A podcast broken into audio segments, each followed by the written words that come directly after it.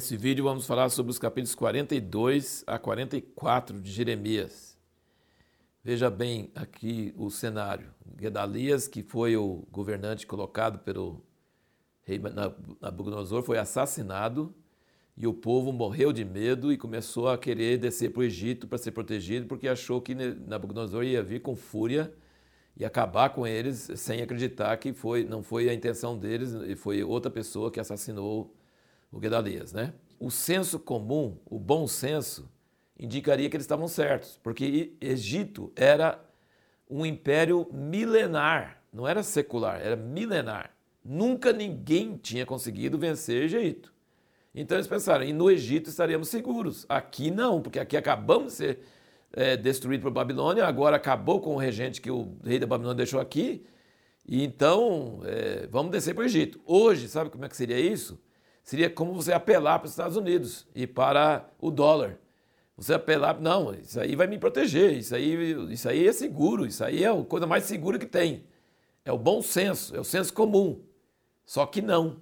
Eles foram perguntar para Jeremias, pedir para Jeremias com humildade. Você viu como é que eles chegaram aqui para ele? No, versículo, no capítulo 42. Falaram todo humilde para ele assim: o versículo 2, disseram a Jeremias, o profeta, seja aceita, pedimos-te a nossa súplica diante de ti.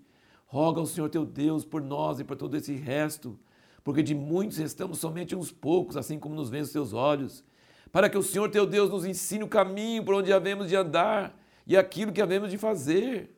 Então, assim, parecia que eles estavam com a atitude certa, até que, enfim, estão arrependidos. Também puderam, né? Jeremias falava anos e anos e anos e anos e anos e anos e todo mundo prendendo ele, castigando ele, açoitando ele, e tudo o que ele falou aconteceu, então já tinha provas de que Jeremias era um profeta que ouvia de Deus, e o que ele falava acontecia, né? Então eles chegaram e falaram assim, agora nós temos entendido e tal.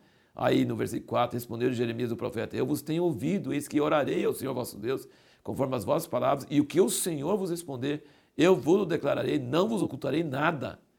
E aí eles respondem, olha o que eles respondem, versículo 5, Seja o Senhor entre nós testemunha verdadeira e fiel, se assim não fizermos conforme toda a palavra com que te enviar a nós, o Senhor teu Deus, seja da boa, seja da má, a voz do Senhor nosso Deus, a quem te enviamos, obedeceremos, para que nos suceda bem, obedecendo a voz do Senhor nosso Deus. Poxa vida, parecia que finalmente tinha um povo que não ia ser os figos, os figos ruins, iam ser, assim, arrepender, né? E entendeu? Nós temos que obedecer e ouvir, ouvir e obedecer a voz do Senhor nosso Deus. E ao fim de dez dias veio a palavra do Senhor Jeremias, e aí o que, que ele falou? Ele falou com eles: fica nessa terra, fica aqui, e eu vou abençoar vocês. Não temais o rei da Babilônia, não temais, porque não vai ter problema. E eu considerei misericórdia para vocês. Mas se vocês falarem não, vocês vão para o Egito, fugir da guerra, vocês vão se dar mal. E o que, que eles fizeram? E a nossa pergunta no último vídeo foi esse: Como que a gente pode ouvir uma palavra de Deus e não ter temor de desobedecer? Sabe o que é? Você atribui coisas naturais. Ele fala assim: ah, Jeremias, essa palavra não é de Deus, não. Você não ouviu de Deus, não. Isso é o Baruque que está te, te instigando para você nos ensinar uma coisa que vai nos dar mal. Imagina não confiar nos Estados Unidos, no dólar. Entendeu? Imagina, eles nunca vão ser destruídos. A gente vai para Faraó, vai para Faraó e vai se dar mal. É isso que Jeremias falou. E aí, ele, quando chega lá no Egito com eles, desobedecendo a Deus, mas ele foi junto com eles, eles não obedeceram. Aí Deus manda ele fazer um, ato profético de colocar pedras no lugar e fala assim: nesse lugar, Nabucodonosor vai colocar seu trono. Vocês estão achando que está escapando? Está escapando coisa nenhuma. Nabucodonosor vem para cá e vai destruir o Egito e o trono dele vai estar nesse lugar. Olha que tristeza você amar um povo, querer que o juiz não viesse sobre eles e não ser atendido, e ter de ficar junto com eles e ver toda a desgraça que vai vir sobre eles. E olhando do ponto de vista natural, não, a palavra de Jeremias era meio loucura, olhando assim as possibilidades, porque Egito era milenar, ninguém nunca tinha vencido eles. Então era, ele falou assim, não, você está falando loucura, você, tá, você não, não ouviu de Deus. Mas aí ele falou a palavra dura para eles, Aí eles inverteram totalmente o disco. Eles falaram assim: quando a gente adorava ídolos e a rainha do céu, tudo ia bem para a gente. Mas quando a gente parou, aí que veio a desgraça. Então eles inverteram. Inverteram, sabe por quê? Porque quando eles estavam adorando ídolos, realmente não tinha tido problema, porque o Senhor era paciente. O Senhor estava dando aviso, alerta.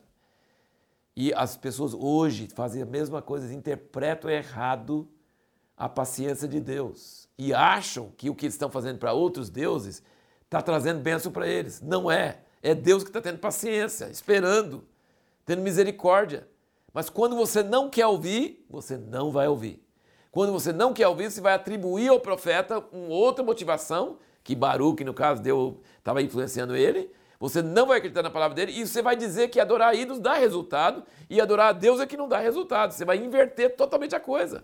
Então, eles iam se tornar os figos ruins daquele cesto que Deus tinha falado mesmo.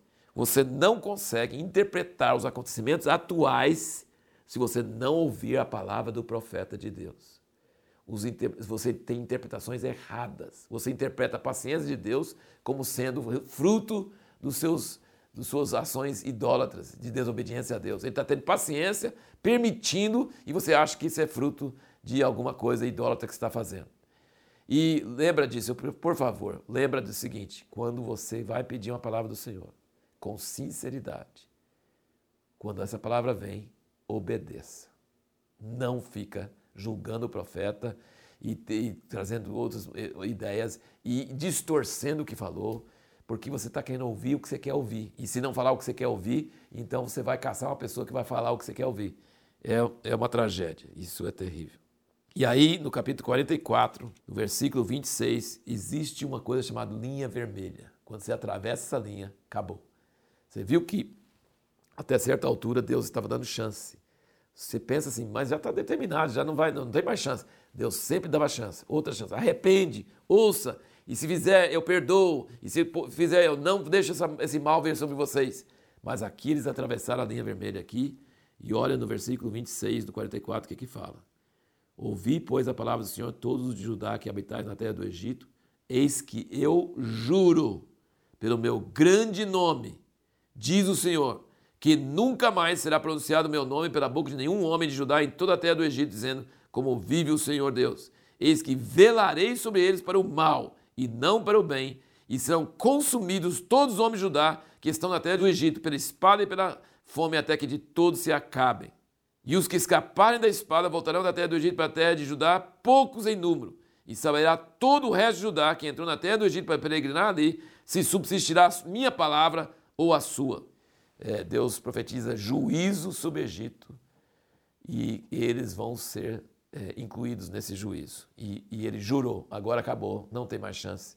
E vai restar só um pouquinho desprezível e vocês vão ser uma vergonha, um escárnio. Que tristeza! E Jeremias teve que ficar com eles até o fim. Nós vamos fazer a seguinte pergunta no próximo vídeo: O que, que acontece com homens de Deus homens que servem a Deus no meio de um povo desobediente que está debaixo do juízo de Deus.